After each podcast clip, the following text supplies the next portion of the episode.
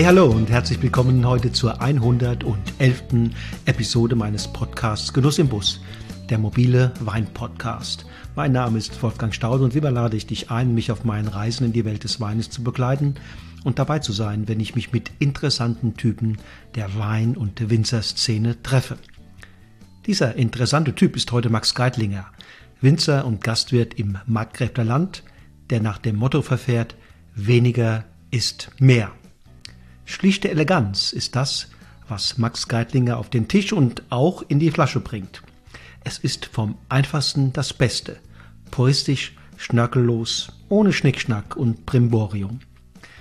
Wer einmal im Herrschen, dem Wirtshaus, das Max jetzt in der neunten Generation betreibt, gegessen hat, wird nie mehr vergessen, auf welch hohem Niveau und der Basis aller allerbester Zutaten hier vergleichsweise einfache Gerichte zubereitet und serviert werden.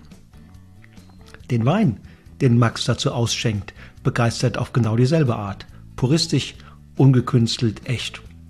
Er ist voller Leben und Leidenschaft. Essen und Wein berühren. Wenn hier Menschen zusammenkommen, ist gute Stimmung garantiert, es geht locker und egalitär zu. Auch Fremde kommen leicht miteinander ins Gespräch. Los geht's mit Max Geitlinger im Interview.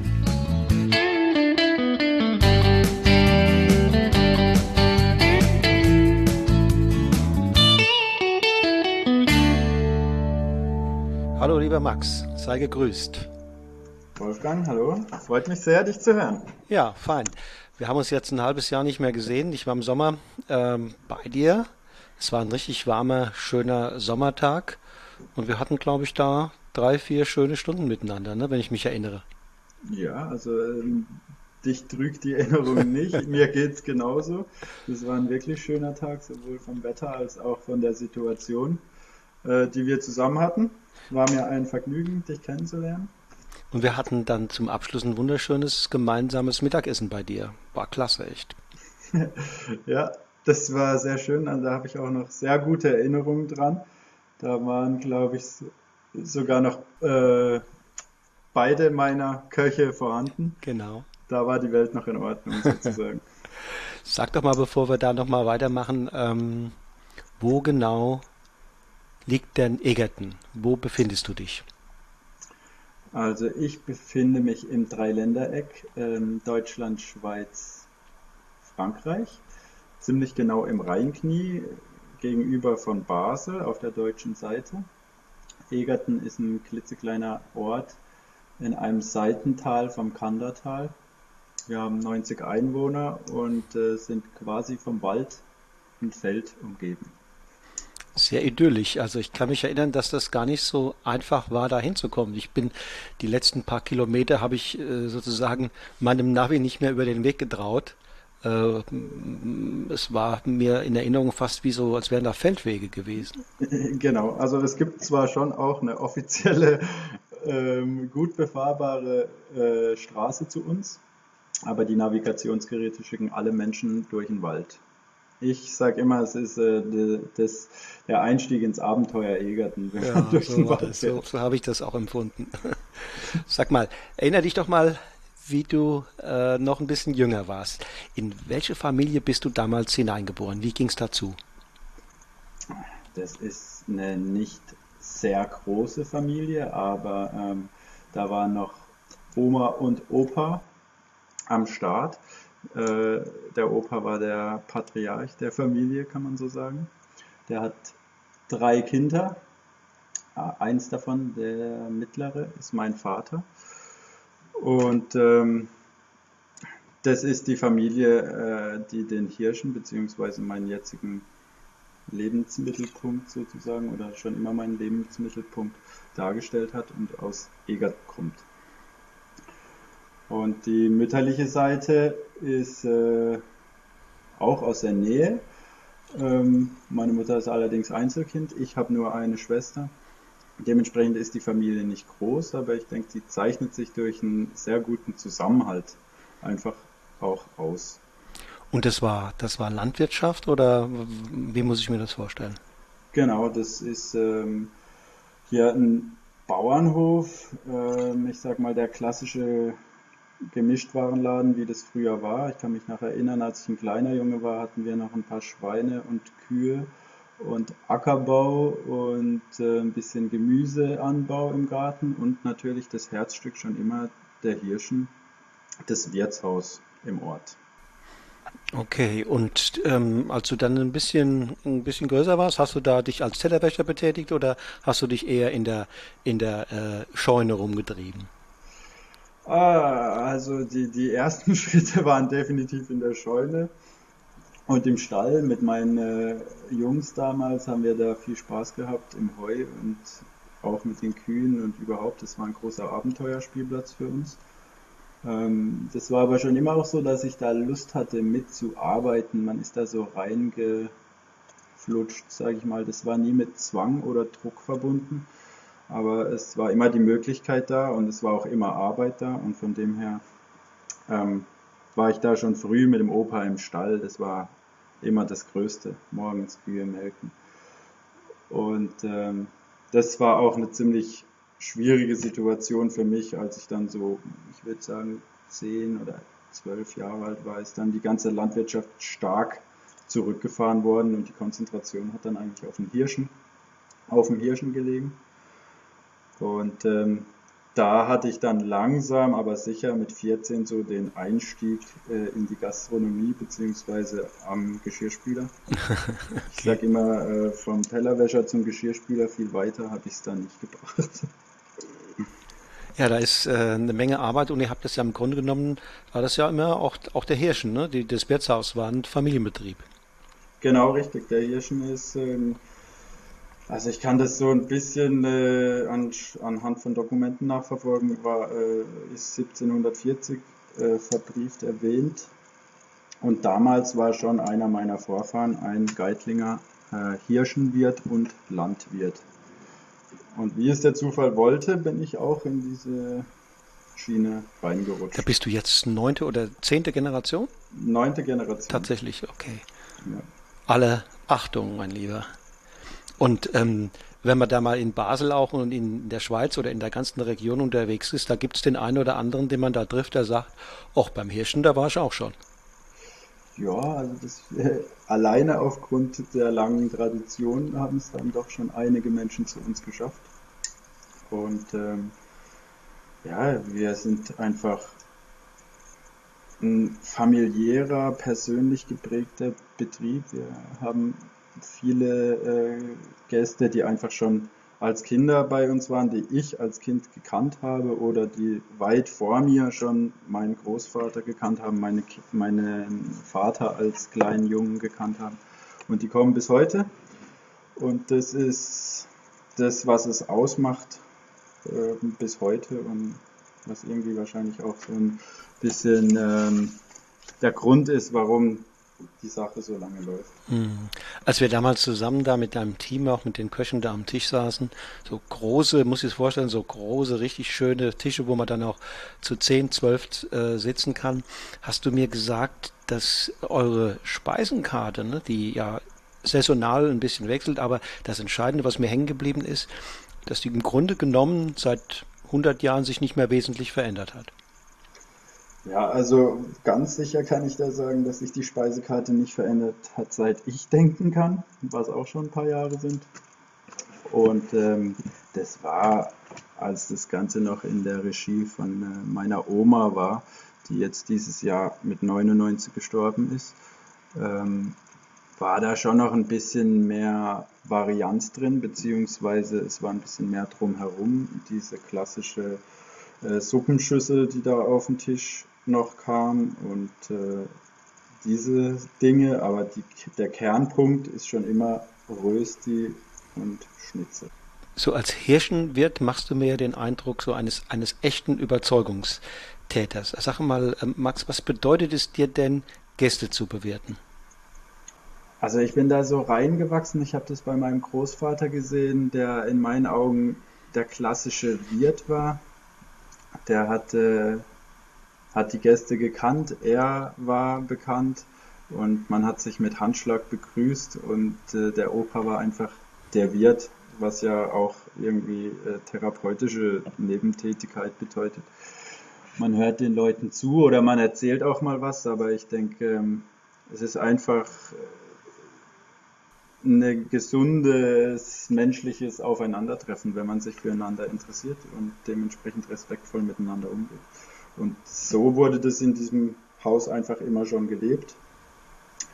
Und ich weiß jetzt nicht, ähm, ich mag Menschen und ich mag den Umgang mit Menschen, solange er ähm, sich auf einem anständigen Niveau bewegt. Und äh, so macht mir das schon richtig Spaß, wenn man die Leute kennt und die kommen und man hat sich was zu erzählen. Und genauso schön ist es, neue Leute kennenzulernen. Und das Allerschönste ist einfach, ähm, zufriedene Menschen wieder weggehen zu sehen, sozusagen. Die haben gut gegessen und hatten aber auch einfach so einen schönen Abend, an dem die sich persönlich willkommen gefühlt haben. Also trotz aller Arbeit, die ja damit verbunden ist, sitzt du dann abends auf der Bettkante oder gehst nochmal, wenn alle weg sind, ähm, den Sternenhimmel betrachten und bist happy? Im Idealfall ist es so. Ähm, allerdings, äh, wie das Leben halt so ist, es läuft nicht immer alles perfekt und es gibt auch ganz schwierige Situationen, wo man dann abends äh, in den Sternenhimmel guckt und vielleicht nicht direkt einschlafen kann, weil es einfach, weil man noch mit irgendwelchen Situationen hadert. Also das ist, es ist nicht nur Ponyhof, aber ich merke das jetzt auch äh, immer wieder. Äh, wir hatten jetzt über die Lese ein paar Wochen zu und wenn es dann wieder losgeht und man spürt einfach auch, dass die Leute drauf gewartet haben, wieder zu kommen und dass man sich dann sieht und begegnet und gemeinsam einen schönen Abend hat, das macht schon richtig viel Spaß. Ähm, du hast gesagt, es ist nicht alles Ponyhof. Ähm, denkst du da primär jetzt an Corona ähm, oder gibt es da noch andere Dinge, die, die da einem ab und zu Kopfzerbrechen machen? Ich habe jetzt äh, schon ein, zwei Mal den Corona-Gedanken im Kopf gehabt und wollte das Thema so lange wie möglich aussparen. Aber man kommt ja definitiv nicht drum rum. Und es ist schon so, dass durch Corona insbesondere die Gastronomie-Situation sich schon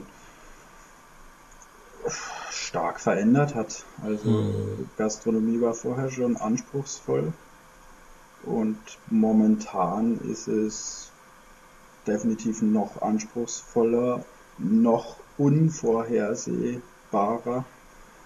Ähm, am Anfang habe ich das so angenommen und fand es irgendwie auch noch spannend, damit umzugehen gerade weil wir so eine lange Tradition hatten, hat Corona einfach auch äh, die Möglichkeit und den Druck, teilweise auch den Zwang ähm, mitgebracht, dass man Dinge verändern muss und ganz klar überdenken muss. Hm, logisch. Und zumal du ja nicht nur Hirschenwirt bist, sondern du hast ja aus diesem ehemaligen landwirtschaftlichen Betrieb, der so ein bisschen auch Weinbau immer, immer dabei hatte, äh, da hast du ja jetzt, ähm, den hast du umgemodelt und ähm, machst jetzt keinen, keinen Ackerbau mehr und hast keine Tiere, sondern du hast voll auf den Weinbau gesetzt. Ja, genau. Also ähm, das kam mehr oder weniger zufällig. Wenn ich könnte, würde ich auch heute noch Brot backen und Ackerbau betreiben und äh, Tiere halten. In kleinem Maßstab probiere ich das auch, aber ähm, es ist einfach zu viel Arbeit. Und ähm, der Zufall wollte es so, dass sich der Weinbau da klar durchgesetzt hat. Mhm. mhm. Wie kam das damals? Ich war mit der Schule fertig und mir war eigentlich klar, dass ich irgendwas mit dem Hirschen, mit dem Gasthaus, mit dem Hof machen möchte. Ich habe mich da immer schon sehr wohl gefühlt und bin da einfach stark verwurzelt. Und ähm, dann war die Frage nach der Schule, was macht man und wie macht man das? Ich war da sehr planlos unterwegs und während dem Zivildienst, was ich eine sehr schöne Phase im, äh, in meinem Leben empfunden habe, als sehr schöne Phase empfunden habe, ähm, ist dann so der Gedanke gekommen, dass ich mit den Händen, mit dem Kopf, mit den Menschen schaffen, arbeiten möchte und so diese Geschichte hat mich nicht so interessiert und irgendwie dachte ich auch für das, was wir kochen, braucht man das nicht. Und so kam das dann zum Winzergedanken aufgrund äh, der Eingebung meiner Mutter. Ich war zuerst irritiert, dass die Idee von ihr kam. Ähm, aber ich habe mich damit angefreundet, habe es dann ausprobiert und es war so damals eines meiner größten Probleme. Ich dachte immer, wenn ich mich für was entscheide beruflich, dann muss ich das durchziehen. Und die Überlegung war dann, mit was komme ich klar die nächsten 40 Jahre. Mhm. Und äh, der Weinbaugedanke hat es äh, irgendwie äh, möglich erscheinen lassen. Und Max, war das dann so eine familiäre Entscheidung? Deine Eltern, du bist mit dir sozusagen da mit diesem Gedanken schwanger gegangen oder oder warst du da damals schon irgendwie in einer Szene drin, wo Wein eine Rolle gespielt hat? Ähm, hast du dich für andere Winzerbetriebe interessiert? Ähm, also es war definitiv meine persönliche Entscheidung. Ähm, die auch wieder völlig ohne Druck oder, oder ähm, Intentionen meiner Eltern oder meiner Familie irgendwie getroffen wurde. Meine Großmutter hat immer gesagt, Max, jetzt gehst du auf die Bank und machst leer und dann ist alles in Ordnung. Also die wollte, dass ich irgendwie Banker werde, weil sie halt das beschwerliche Bauernleben nur allzu gut gekannt hat und mir das wohl ersparen wollte. Der Opa war auch nicht super begeistert. Der hat gesagt, äh, alles sehr schwierig und wenn du das machen willst, dann musst du eine Frau haben, die da mitzieht. Was ich auch immer irgendwie als eher lächerlich empfunden habe. Ähm, aber ich, ich wollte es ausprobieren und hatte aber bis zu dem Zeitpunkt keinen fachlichen Zugang zum Wein. Das Einzige war, dass wir durch die gastronomische Prägung halt hin und wieder auch mal extern gut essen waren und mein Vater sich schon immer sehr für Wein, für guten Wein interessiert hat. Und deswegen hatte ich da so ein Gefühl dafür, dass das Weinthema, ähm, ich sage jetzt mal, ein bisschen größer ist als ein normales Getränkethema. Also mein Vater hat es zelebriert und genossen und mit Leidenschaft gemacht. Und das war eigentlich so mein Zugang. Und okay. als ich dann die Lehre angefangen habe, habe ich gemerkt, ah, Weißwein, Rotwein, da gibt es unterschiedliche Dinge. Und ähm, von dem her habe ich da äh, tatsächlich bei 0,0 angefangen. Dann bist du zurück und hast dann sozusagen da richtig losgelegt? Ja, das war dann die Ausbildung und eigentlich im ersten Jahr der Ausbildung habe ich schon für mich festgestellt, nur vom Zugucken ähm, lerne ich das nicht oder nicht in der Intensität und habe dann vom Opa ein paar Reihen Reben abzwacken können und habe da mal äh, 100 Liter Gutedel gemacht und das war dann noch so völlig ohne eigene Erfahrung und einfach nur mit dem Berufsschulwissen ist man da dann so dran gegangen. Ähm, man, ich habe gedacht, ich muss da alles machen, äh, abstechen, filtrieren, Schwächefüllen, Reinzuchthilfe, so wie das halt, äh, äh, wie man das gelernt hat in der Theorie und war da auch voll nervös, dass irgendwas schief gehen könnte und man war voll dabei. Hat dann aber auch gut geklappt und der Wein war wirklich gut. Ein paar Flaschen habe ich sogar noch. Ähm, und so hat es dann seinen Lauf genommen. Es wurde einfach jedes Jahr ein kleines bisschen mehr. Mhm. Nun weiß ich ja, dass du heute ganz anders arbeitest. Ne? Da ist also mit Filtrieren und all diesem äh, technischen Firlefanz, da ist nicht mehr viel. Ähm, wie bist du da in der Hinsicht, wie hast du dich emanzipiert von diesem Lehrbuchwissen? Was waren da so die nächsten Jahre, die, die entscheidenden Meilensteine? Oh, also da gibt's ähm, viele Dinge, die äh, mich da auf dem Weg äh, begleitet haben oder beeinflusst haben.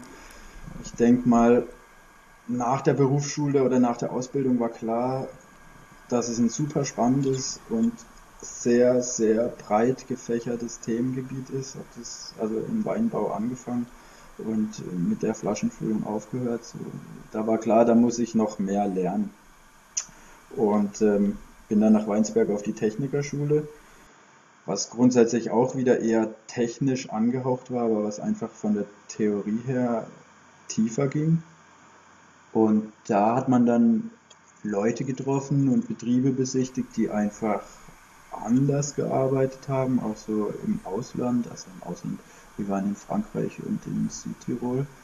Und da hat man einfach ein paar Dinge gesehen, die man jetzt so nicht kannte, die ich sehr innovativ und cool fand. Oftmals waren das aber auch ganz ähm, althergebrachte Dinge. Und ähm, das war dann so ein weiterer, ein weiteres Level. Und parallel kam dann natürlich äh, einfach von alleine auch der Gedanke, wieso Reinzuchthäfe, man kann das ja alles spontan machen, hat ja der Opa auch schon so gemacht und hat funktioniert und äh, eben die Technik ist ja eher für die Wein, industrielle Weinbereitung und dass wenn man das äh, in einem kleinen Maßstab macht, kann man da und Zeit hat, kann man da ähm, einfach quasi auf vieles verzichten, was mhm. so äh, angesagt war. Und ähm, das hat auch geklappt dann. Ja, also ich muss wirklich sagen, ich habe dann ähm, die Rotweine eigentlich immer schon spontan vergoren und das dann mit den Weißweinen relativ zügig auch äh, umgestellt und da hat man keinerlei Verschlechterung festgestellt und ich hatte auch bis heute keinen einzigen Wein, der nicht durchgegoren ist oder der irgendwie Zicken gemacht hat. Also Zicken machen die Weine schon hin und wieder, aber die regeln sich dann auch von mhm. selbst in der meistens. Aber natürlich musste da im Weinberg eine gewisse Vorarbeit leisten. Ne? Ja, also das ähm, wurde sowieso äh, ziemlich schnell klar, dass im Weinberg, dass man sehr viel Erfahrung und auch Fachwissen braucht, um da eine, einen guten Job zu machen. Da hat mir die Theorie von der ganzen Ausbildungsgeschichte auch nicht so viel geholfen. Da musste ich einfach selber mich reinarbeiten. Da war jetzt familiär auch niemand da, der das begleiten hätte können und von dem her, das musste ich einfach von der Pike auf lernen und bin da immer noch in einem, ich würde schon fast sagen, dramatischen Lernprozess, weil es immer wieder über den Haufen geworfen wird. Mhm. Die Grundlinie bleibt allerdings und die Grundlinie ist definitiv gesunder Boden, gesunde Reben, gesunde Trauben und dann muss man eigentlich nichts mehr machen, außer Zeit geben. Okay, und das heißt, du bist in dem weitesten Sinne biologisch unterwegs? Ja, das ähm, kam auch irgendwie 2010 hatte ich da mal so eine so einen Einblick in eine, eine Fortbildung gemacht. Ähm, bis dahin war mir gar nicht so klar, was jetzt dieses äh, Bio Gedöns oder ja, was das besser machen soll als die konventionelle Gerichte. Und dann wurde das ähm, Thema Mineraldüngung und äh, synthetische Spritzmittel äh, beleuchtet, was jetzt für mich nie eine Riesenrolle gespielt hat, weil ich das von Anfang an vermeidet, versucht habe zu vermeiden, also gerade was die Düngung betrifft. Und ähm, da habe ich dann einfach festgestellt, ja, das Verständnis von der Natur ist bei mir eigentlich gegeben aufgrund de, meine, meiner, meiner Kindheit oder dem Umfeld, in dem ich aufgewachsen bin. Ich hatte gar keinen industriellen Ansatz, sondern das war immer schon so, das ist gut, wenn da noch ein paar Blumen stehen und man will ja auch, dass da irgendwelche Tiere rumhoppeln und sich wohlfühlen. Also man hat sich da als Teil von diesem natürlichen Kreislauf irgendwie empfunden. Mhm. Und von dem her war das dann interessant, ähm, das aus der fachlichen Sicht kennenzulernen und das dann auch äh, bewusster zu leben. Mhm, mh. Also du willst gerade sagen, du hast im Grunde genommen, so wie du da auch hineingewachsen bist in euren Betrieb, da im Weinberg ja letztlich schon schon weitestgehend äh, nach den Prinzipien des des biologischen Weinbaus agiert, aber jetzt auf einmal beschäftigst du dich und merkst, es gibt sehr viele Parallelen, aber noch das eine oder andere, was man äh, ergänzen kann. Ganz genau. Okay. Ganz genau. Ja. Und ähm, wenn du jetzt mit deinem Vater, deinem, deinen Eltern über diese Dinge sprichst und die mit dir durch den Weinberg gehen, ähm, fällt denen das auf? Würden die sagen, ja, also gegenüber dem, wie unsere Weinberge früher ausgesehen haben, da gibt es schon einen Unterschied? Da gibt es auf jeden Fall Unterschiede. Die gibt es äh, alleine schon deswegen, dass jetzt Begrünungen eingesät werden und dass halt Wert drauf gelegt wird, dass da ähm, eine Lebendigkeit da ist, oberirdisch wie unterirdisch. Die Arbeit im Weinberg ist, wie gesagt, in meinen Möglichkeiten ähm, so naturbelassen, wie es nur irgendwie geht. Ich möchte einfach den Boden ordentlich behandeln und dazu gehören dann selbstverständlich äh, Einsaaten, beziehungsweise auch einfach, dass ich da eine natürliche, möglichst natürliche äh, Begrünung entwickeln kann und dass man die darin unterstützt äh, und nicht gegen sie arbeitet. Und ähm, mit den Reben versucht man selbstverständlich auch, also da ist jetzt dieses Thema sanfter Rebschnitt ja äh, schon länger äh, ein größeres Thema, ähm, dass man halt einfach auch versucht, die Rebe so zu führen, ähm, dass die sich halt wohlfühlt oder in ihrer Arbeit möglichst wenig eingeschränkt wird und möglichst alt werden kann. Ähm, das sehe ich dann schon als eine natürliche Form der Bewirtschaftung. Und äh, wenn die Trauben dann im Keller sind, geht es halt schlussendlich auch darum, so wenig wie möglich technischen und energetischen Aufwand zu betreiben, schon zu arbeiten, ähm, dass man einfach einen, einen schönen Saft in ein gutes Fass bringt und den dann äh, sich selber überlässt, ist es eigentlich im weitesten Sinne. Ich probiere da auch nicht großartig. Ähm, man begleitet es halt. Man schaut, dass immer alles äh, im, im ordentlichen grünen Bereich ist. Und dann entwickelt sich das in die Richtung, in die es will. Ähm, aber um nochmal einen Schritt vor, wenn ich mir jetzt den Weinberg vorstelle, du hast ja, du hast ja Anlagen übernommen, ähm, die, die nicht direkt dem Moment jungfräulich waren, sondern die hatten schon ein gewisses Alter. Kann denn so ein, so ein Rebanlage, so ein einzelner Rebstock sich dann umstellen, wenn er merkt, da kommt jetzt der Max, der meint es gut mit mir, der hat sich was ausgedacht, sanfter Rebschnitt, der, der auf einmal ist hier Leben im Weinberg wieder, im Boden oben drüber, das blüht wieder, es flattert und summt. Ähm, und dann sagt dann die Rebe, ja, es ist jetzt toll, jetzt kann ich mich endlich mal wieder richtig wohlfühlen. Äh, und ähm, sieht man das äh, an der Art, wie sie wächst? Sieht man das oder schmeckt man das an der Art ihrer Früchte?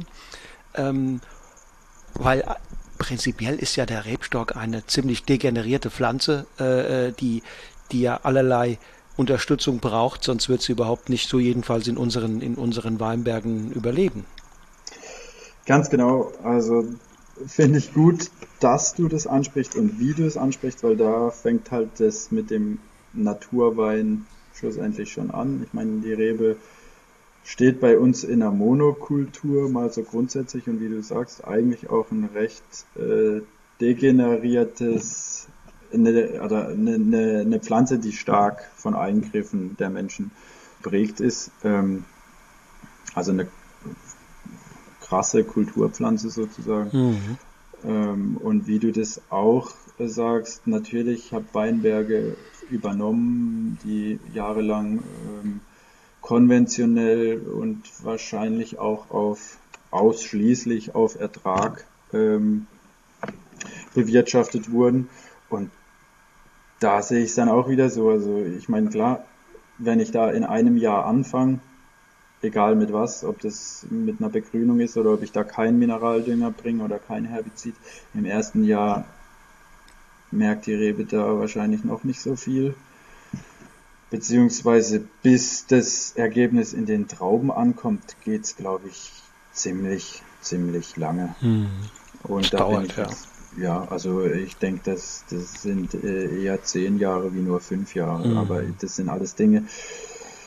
Da gibt es sicher Leute, die sich da intensiv beschäftigen und die das wissen und messen. Ja, fragen können wir die Reben nicht, ne?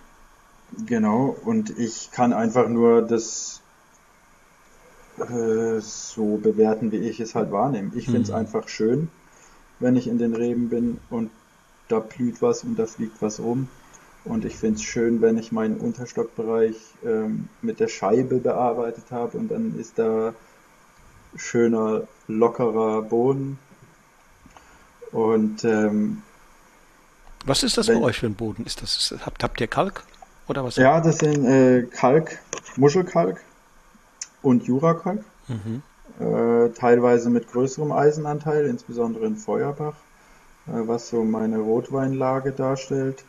Und in Wolbach ähm, schon auch Kalk, aber äh, das sind schwerere, tiefgründigere Böden. Ähm, da wachsen eher so die Weißwein Mhm. bisher. Mhm. Und ähm, du hast von Weiß jetzt von Rot gesprochen. Welche Rebsorten sind das? Äh, also in Feuerbach oder überhaupt äh, im Rotweinbereich ist es Spätburgunder schwerpunktmäßig. Mhm. Ähm, Habe ich mir auch nicht so ausgesucht, ist so passiert. Äh, aufgrund der Flächen, die man halt dazu nehmen konnte. Und auch Feuerbach habe ich mir nicht bewusst ausgesucht, bin ich reingerutscht, weil da eine Möglichkeit war. Und ähm, habe einfach festgestellt, in Feuerbach ist es wunderbar für Spätburgunder. Okay, du bist happy mit dieser Lage. Bin ich ziemlich happy. Dieses Jahr jetzt nicht so, aber das lag nicht an der Lage. Ähm, das lag am Wetter und auch an mir. Aber da macht es schon Spaß, schöne Burgunder zu produzieren. Und die habe ich da nicht nur, aber auch dadurch ähm, kennen und schätzen gelernt. Und im Weißweinbereich ist es total zufälligerweise Müller, Thurgau, der jetzt momentan das äh, die, die, die größte Fläche darstellt und wird ergänzt mit ein bisschen Gutedel und Sauvignon Blanc. Eigentlich ist ja Gutedel da in der Ecke doch äh, recht verbreitet, oder? Genau, also grundsätzlich müsste auch die Gutedelfläche die größte sein und nicht der Müller-Thurgau. Ähm, aber das kam halt so und äh, wie du sagst, bei uns ist der Gutedel schon die Schwerpunktsorte. Ähm, macht mir persönlich auch sehr viel Spaß, aber ich hatte bisher nicht die Möglichkeit, da meine Fläche äh, auf das Level zu bringen, auf das ich sie gerne hätte. Und ähm, ich habe da gesehen auf deinen Etiketten, du verkaufst diese Weine als Landweine. Ne? Was ist da der Grund? Uh, das war im Endeffekt von Anfang an so. Ich habe meinen ersten Wein etikettiert, da habe ich mir noch gar nicht gar keine Gedanken gemacht. Dann hat man festgestellt, oh, da gibt es ein Weingesetz und irgendwelche bezeichnungsrechtlichen Dinge. Und ich habe das in meinem Ausbildungsbetrieb schon erlebt. Da war dann äh, hat man die Nummer, äh, hat man die Weine zur AP-Prüfung, Qualitätsweinprüfung geschickt und dann kamen die zurück und waren teilweise abgelehnt und der Chef war gestresst und konnte es nicht verstehen. Und ich habe gedacht, oh, auf meinem Level, so klein wie ich das mache, brauche ich keine AP-Nummer. Und ich verkaufe das bei mir im Hirschen und die Leute, denen schmeckt's oder denen schmeckt's nicht, die brauchen kein äh, Kabinett oder Spätlese. Und somit war das einfach von Anfang an etabliert und da habe ich auch nicht mehr dran geschraubt und will auch nicht mehr dran schrauben.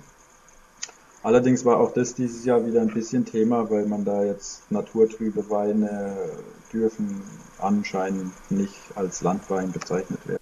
Okay, jetzt kriegt also auch die Landweinkategorie noch, noch ein Problem. Ja, genau. Okay, weil, weil bei euch da unten in der, in der Region ist ja, man kann fast sagen, das ist so eine, so eine Landweingang. Ähm, äh, da, der Anführer Ziereisen, ne, Hans-Peter Ziereisen ist da und viele andere, die ich aus dieser Region kenne, ähm, die äh, haben sich alle mehr oder weniger da in diesem, in dieser Landweinszene zusammengefunden und machen ja auch einen wunderbaren Landweinmarkt, ne? Genau, richtig, ja. Ähm, eben der Hans-Peter Ziereisen äh, hat, hatte da wohl ähnliche Probleme wie mein Chef ein paar Jahre später und hat dann da radikal umgestellt auf Landwein. Und ähm, wissen wir ja alle, dass er wirklich tolle Weine macht, die auch ähm, ihre Anerkennung aller Orten finden. Und dementsprechend hat dann auch dieses Landwein, äh, diese Landwein-Initiative Anerkennung gefunden. Und einige haben sich dann getraut, voll umzustellen äh, in diesem Zuge. Der Ruser, der Brenneisen und Scherer Zimmer und der Kreiner und da gab es einige, die da äh, dann mit eingestiegen sind und nicht zuletzt oder aufgrund der Initiative von, vom äh, Ziereisen wurde dann dieser Landweinmarkt ins Leben gerufen und das hat der ganzen Sache natürlich nochmal einen, einen richtigen Schub beziehungsweise auch eine, eine Aufmerksamkeit gegeben. Und seitdem ist das Landweinthema, glaube ich, mindestens in Baden schon auf der Agenda. Ja, das ist in London sogar auf der Agenda. Die Francis Robinson war ja auch schon bei euch da, ne? Ja, genau. Also das ist immer eine schöne, der Landweinmarkt ist ein sehr schöner, ungezwungener Rahmen, um gute Weine, Landweine zu probieren. Und ähm, da hatten wir immer auch sehr fachkundige äh, Besucher beziehungsweise ähm, Leute, die uns da unterstützt haben, die uns ihre Plattform mit zur Verfügung gestellt haben und die äh, einfach durch ihre Anwesenheit auch demonstriert haben, dass da gute Sachen kommen, ernstzunehmende Sachen kommen. Du hast, du hast vorhin mal viel der Name äh, Ziereisen, das ist ja ein Nachbar von dir fast, ne? Ja, ja, zehn Kilometer entfernt. Zehn Kilometer genau. entfernt. Ähm, was macht das, wenn, wenn so eine charismatische Figur in der Nachbarschaft sitzt? Ähm, ist das Ansporn oder? Also äh, äh, äh ich würde es äh, auf jeden Fall als Inspiration bezeichnen. Und ich habe das so äh, im Augenwinkel mitgekriegt. Ähm, ich war da einfach noch jünger und noch nicht so, war das noch, hatte das noch nicht so auf dem Schirm, aber der Ziereisen hat da halt dann äh, mit diesem Landwein-Ding und überhaupt der Entwicklung, die er genommen hat, schon äh, Maßstäbe gesetzt im Markgräfler Land auf jeden Fall, aber auch darüber hinaus. Und mein Großvater und sein Vater hatten schon hin und wieder miteinander zu tun, ähm, so wie das halt unter Bauern ist. Man hat sich irgendwelche Maschinen geteilt oder so.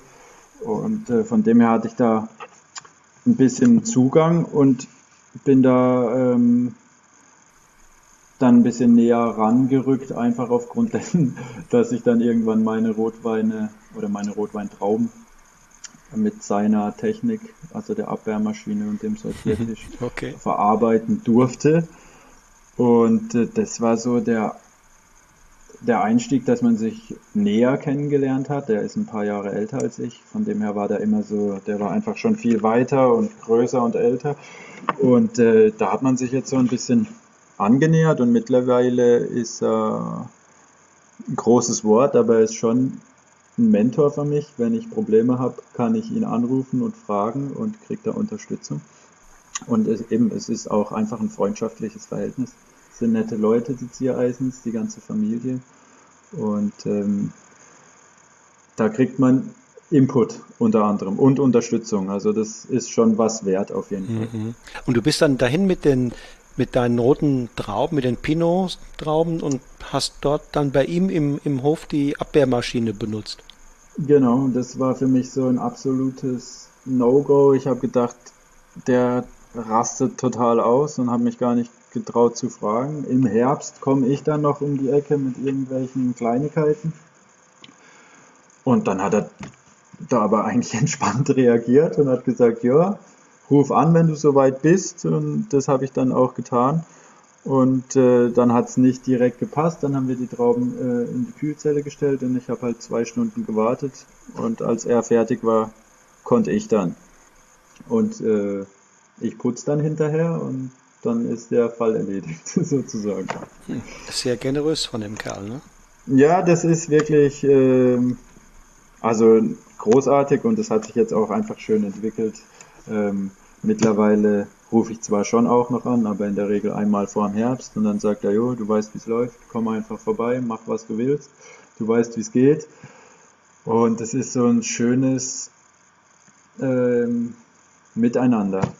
Ich, ich komme da auf den Hof und man sieht immer ein bisschen, was die machen und man redet und man trinkt einen Schluck und man, man äh, tauscht sich aus über die Situation und am Schluss sind meine Trauben dann halt in Perfektion abgebärt.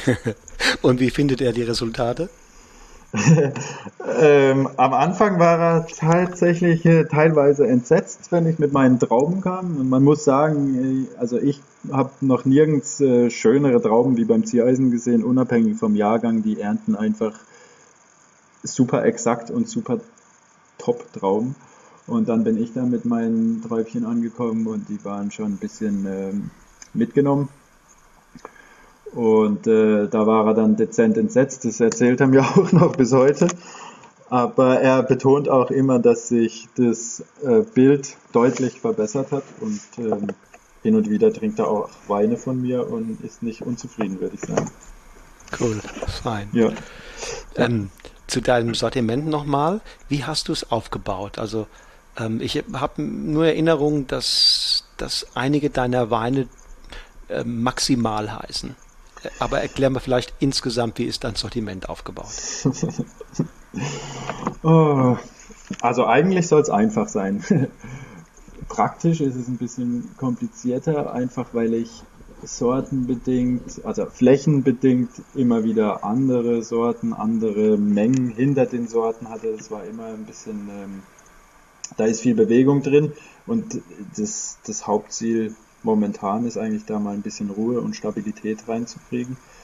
Meine Herangehensweise ist grundsätzlich, will ich überall Top-Trauben produzieren in allen Flächen und auch nicht, äh, also das soll immer äh, auch vom Ertrag her überschaubar sein, einfach um schön konzentrierte äh, Traubensafte, Säfte zu bekommen.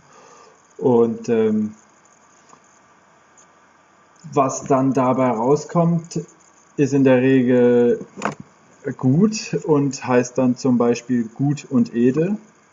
Und wenn das dann äh, noch besser ist als gut, dann heißt es maximal gut und edel. Also jetzt auf den gut edel bezogen. Also das heißt einfach, die besseren Sachen heißen maximal. Und den Müller, äh, Thurgau, maximal, ähm, arbeitest du da auch mit äh, Schale? Ja, also das spielt seit längerer Zeit äh, eine nicht unbedeutende Rolle. Ähm, Maische-Standzeiten bei Weißwein, ein bisschen Maische-Gärung auch und das führt in der Regel dann schon auch zu den kräftigeren, also zu den maximalen Weinen, wenn die ein bisschen mehr extrahiert wurden. Das ist manchmal nur Maische-Standzeit und manchmal auch mit Anteilen von Maische-Gärung. Da bin ich am Ausprobieren. Und auch das wird einfach spontan entschieden, wie sieht das Material aus, das reinkommt, beziehungsweise das wir ernten. Ähm, was traue ich dem zu und anhand dessen wird dann der weitere Werdegang definiert oder entschieden.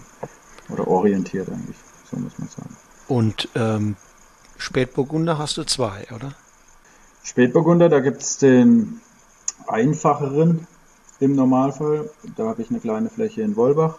Äh, das ist dann auch so das, was ich im, im Hirschen als äh, unkomplizierten Rotwein ausschenke. Und dann geht die Entwicklung schon hin zu Lagenwein. Also das, was in Feuerbach wächst, wurde jetzt bisher immer zu einem Rotwein aber auch da könnte ich mir vorstellen, dass in Zukunft äh, auf die Fläche, also auf die einzelnen Parzellen stärker den Fokus zu legen, weil das doch variiert einfach auch. Mhm. Und wenn du gefragt würdest, Max, äh, wie weit bist du noch von den 100 Prozent entfernt? Ähm, gerade jetzt sagen wir mal beim Spätburgunder, Was würdest du sagen? Hast du 80 Prozent oder schon 85% oder erst 70? Was haben wir noch zu erwarten in den nächsten Jahren von dir? ja, das ist jetzt mal eine ganz schwierige Frage. Ähm, grundsätzlich bin ich nicht unzufrieden mit meinen Weinen und ähm, teilweise lieb ich die auch richtig. Also den Spätburgunder 2015 zum Beispiel ähm, hatte ich erst letztens zwei, drei sehr gute Feedbacks zu und habe den dann selber mal wieder probiert und habe danach gedacht, boah, ey, das ist schon gutes Zeug. Äh, jetzt nicht, das sind nicht die ganz großen Weine, aber das sind auf jeden Fall ernstzunehmende Spätburgunder. Ähm, und damit bin ich dann schon zufrieden. Das sind aber trotzdem keine 100 Prozent und äh, ich, ich tendiere dazu, alles ein bisschen äh, kleiner zu reden, würde ich sagen. Und ich sehe mich da bei 70, 75 Prozent höchstens. Einfach weil mir noch ähm, weil die Reben, die Weinberge sich entwickeln können und weil ähm, ich mich entwickeln kann und mm. der mhm. Betrieb sich entwickeln muss. Also da ist noch viel Luft Potenzial. ja. ja. ja. Ja, also das glaube ich sagen auch die allermeisten Winzer. Ne? Da wird kaum einer sagen, Mensch, ich bin schon bei 100 Prozent. Das wird ja bedeuten, da gibt es keine Luft mehr nach oben und die, die will ja eigentlich jeder, jeder auch noch haben. Und da ist ja auch immer noch Möglichkeit, das an den einen oder anderen Schräubchen zu drehen. Was ich bei deinen Weinen äh, festgestellt habe, ja, du hast was gesagt, gut geerdet, das sind super schöne Trinkweine. Ähm, und eine wunderbare so eine wunderbare Ruhe strahlen sie aus äh, und bei gleichzeitig eine super, super Lebendigkeit und Frische. Also diese, dieses Spiel zwischen, zwischen Gelassenheit und Temperament, zwischen Ruhe und, und, und Frische und äh, so das, das, das ist wunderbar und insofern sind das super gute Begleiter für alles, was am Tisch passiert, egal ob es Essen ist oder miteinander schwatzen. Ja, genau. Also das ist ja ähm, der Hauptpunkt eigentlich, der gute Weine für mich ausmacht, ähm, ist, dass sie, dass sie irgendwie animieren, Charakter zeigen, Interesse wecken und trotzdem müssen die jetzt nicht äh, dominant sein und sich die ganze Zeit im Vordergrund spielen. Und äh, diese 100% Frage ist halt eben, was sind, am, was sind die 100 Prozent? Ist es Chateau Petrus oder weiß ich nicht? Ähm, sind es 100 Prozent? Irgendwie ja in der offiziellen Welt, aber für mich ist 100 Prozent oder, oder einfach auch nur 80 oder 90 Prozent sind einfach Weine, die, die, die können ja anecken. Die muss auch nicht jeder verstehen. Die müssen nicht überall ankommen. Äh, sondern die müssen einfach ähm, anregen. Und ähm, da, da gibt es ja die unterschiedlichsten Charaktere von Weinen, die dann wieder zu unterschiedlichsten Situationen passen. Das macht es für mich aus. Und da versuche ich einfach, wie gesagt, aus dem, was mir die Reben geben, das Optimale werden zu lassen. Und natürlich, man spielt ein bisschen mit dem Lesezeitpunkt oder mit, mit dem Maische-Kontakt, um vielleicht den Charakter ein bisschen zu beeinflussen oder die oder Struktur zu geben. Ähm, aber dann macht es der Wein alleine und was dann da rauskommt, äh, ja, macht manchmal, also bei meinen Sachen macht mir manchmal richtig viel Spaß und manchmal finde ich es voll anstrengend und verstehe es selber auch nicht. zwei Jahre später oder ein Jahr später probiert man es wieder. Mittlerweile bin ich sogar so cool, dass ich mir sage, wenn es mir nicht schmeckt, dann beachte ich dich einfach nicht. äh, hatte ich jetzt gerade mit dem Spätburgunder 2018. Und jetzt haben wir am Samstagabend mal wieder eine Flasche probiert, ein halbes Jahr später. Und ich habe mir gedacht, gut, okay, also so nerven tust du mich gar nicht mhm. mehr, wie es am Anfang Siehst der Fall war. Hat sich, hat sich weiterentwickelt oder du hattest gerade auch eine andere Stimmung. Und wie das genau. generell draußen empfunden wird, also wie es deine Kunden äh, und so weiter äh, wahrnehmen. Das liegt sowieso immer auch natürlich im Auge des Betrachters. Ne? Ähm, da hat jeder seinen Zugang und äh, der eine kommt mit deinen Weinen super gut klar, der andere nicht ganz so gut. Und das ist letztlich auch äh, nicht falsch so. Absolut. Wo, wo, wo kriegt man sie denn? Wo kann man sie trinken und wo kann man sie kaufen? Oh, also kaufen kann man sie eigentlich äh, aktuell nur direkt bei mir. Ähm, äh, per E-Mail oder direkt auf den Hof kommen und abholen. Ähm, trinken kann man sie bei mir im Hirschen oder im Spielwege Münstertal oder in der Traube in Blanzing.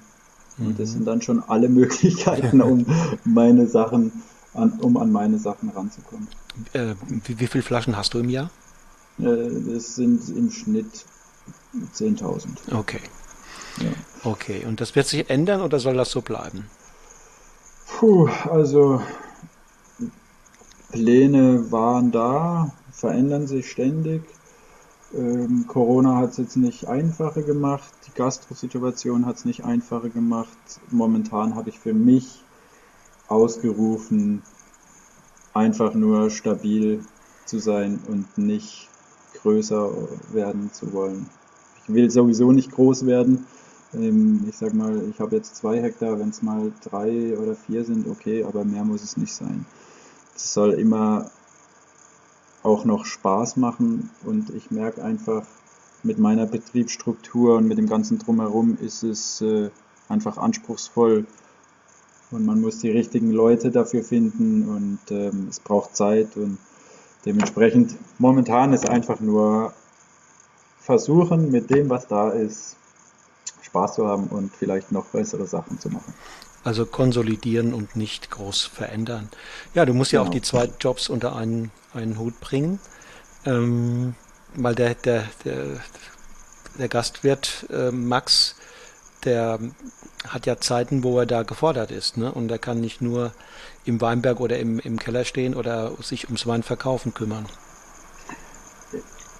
Ja, das macht es für mich manchmal auch so schwierig, dass ich mich selten auf eine Sache konzentrieren kann, sondern eigentlich schon dann drei Folgetermine im Hinterkopf haben muss oder unter Zeitdruck arbeiten muss, ähm, weil die Gäste kommen und dann muss der Hof frei sein oder irgendwie so. Das habe ich lange als anspruchsvoll empfunden. Mittlerweile empfinde ich es teilweise auch als mühsam, beziehungsweise ich möchte da mehr Ruhe reinbringen. Ähm, auf der anderen Seite ist es natürlich auch eine wunderschöne Ergänzung und Abwechslung, wenn man tagsüber in den Reben ist oder im Keller und vielleicht hat irgendwas nicht so gut funktioniert oder man ist mit irgendwas unzufrieden.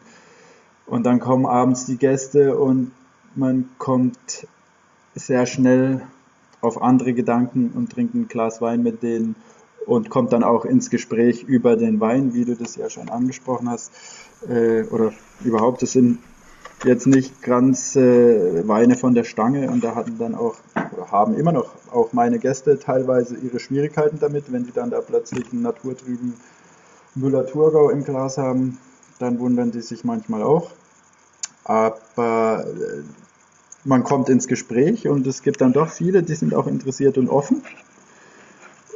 Und äh, ja, so ergänzt sich dann halt auch wieder. Es ist ein Geben und Nehmen sozusagen. Hm, ich sehe, Max, das ist nicht nur die Synergien zwischen den beiden Geschäftsfeldern, Wein machen und äh, Gastwirt sein, sondern es ist auch in dir etwas, ne? Äh, das dich da dran festhalten lässt, äh, auf der einen Seite Wirt und Gastgeber zu sein und auf der anderen Seite äh, Weinmacher, Winzer, Weinbergsarbeiter. Ähm, also sowohl das eine als auch das andere hält so viele so viele Momente bereit, die Zufriedenheit auch bescheren, dass äh, das eine lassen und das andere vergrößern wahrscheinlich gar nicht äh, in deinem Sinne wäre. Tatsächlich, genau. Ich möchte weder auf das eine noch auf das andere verzichten. Trotz allem bin ich hin und wieder an dem Punkt, äh, oder war es jetzt auch wieder dieses Jahr im Herbst äh, in der Lese, als es dann da auch nicht nur toll war, äh, wo man dann denkt so, ich pack's jetzt einfach nicht mehr. Ich kann nicht beides machen. Und dann überlegt man sich, auf was will man verzichten oder auf was kann man verzichten. Und ähm, das sind sehr unangenehme Situationen. Und dann macht der Hirschen wieder auf und am ersten Abend macht es richtig viel Spaß und ich denke mir, nee, also darauf will ich schon auch nicht verzichten. Aber die Struktur zu finden, dass beides harmonisch läuft, das ist meine Aufgabe der nächsten Jahre. Ich würde es mal so sagen. Schlichte Eleganz, das ist das, was der Max Geitlinger nicht nur auf den Tisch, sondern auch in die Flasche bringt. Vom einfachsten das Beste. Und deshalb meine ich, ähm, ist es eine gute Idee, ihn mal in Egerton zu besuchen. Ähm, muss man sich da anmelden, äh, wenn man Wein probieren will? Muss man sich im Restaurant oder im Wirtshaus, muss man sich da äh, reservieren? bietet sich an, aufgrund dessen, dass wir jetzt äh, ein eher kleines Lokal haben und außerdem jetzt hier wieder Corona-mäßig und so alles per Voranmeldung, am liebsten mit einer E-Mail. Dann äh, können wir uns auf alles vorbereiten und wissen genau, was passiert. Aber über die Weihnachtstage und äh, zwischen den Jahren, Beginn des nächsten Jahres, seid ihr offen? Nee, wir haben jetzt diese Woche noch geöffnet bis zum 18.12. Okay. Und dann ist der Laden zu bis Mitte Januar. Äh, intensive Findungsphase würde ich das überschreiben. Okay, ja, man muss diese Zeit sich nehmen am Ende oder um mal Revue passieren zu lassen, was gewesen ist und Pläne zu schmieden für das nächste Jahr. Ja. ja. Genau. Max, dafür wünsche ich dir alles Gute. Ähm, ja, und hoffe und hoffe sehr, dass der Jahrgang, den du jetzt gerade eingefahren hast, ein wunderbarer wird. Ähm, der ist ja noch im Werden und dass wir uns bald mal wiedersehen. Äh, ja, das wäre sehr schön, wenn wir uns wiedersehen und vielleicht auch mal einen Schnitzel und eine, äh, eine Flasche Wein gemeinsam uns einverleiben können. Definitiv. Würde mich sehr freuen. Also. Hat mir Spaß gemacht. Danke fürs Gespräch. Vielen Dank dir auch äh, und auf bald. Auf bald. Tschüss. Bis dann. Ciao. So, ihr Lieben, das war die Episode mit Max Greitlinger, dem ungemein feinfühligen, achtsamen und bodenständigen Winzer und Gastwirt aus Egerten im Markgräfler Land. Mein Gast in der nächsten Episode von Genuss im Bus wird Christine Lutt sein. Christine Lutt ist die neue, junge Chefin des Weinguts am Nil in Kaltstadt in der Pfalz weil sie dort binnen kürzester Zeit für viel Aufbruchstimmung gesorgt hat, möchte ich mit ihr im Interview herausfinden, wie sie tickt und wie sie das alles geschafft hat. Ich freue mich, wenn du am 7. Januar, also in genau drei Wochen, wieder dabei bist, wenn dann die nächste Episode von Genuss im Bus an den Start geht. Bis dahin wünsche ich dir eine gute Zeit, wunderbare Festtage und einen guten Start ins neue Jahr. Ich sage Tschüss und auf Wiedersehen und nicht vergessen, lass es dir schmecken.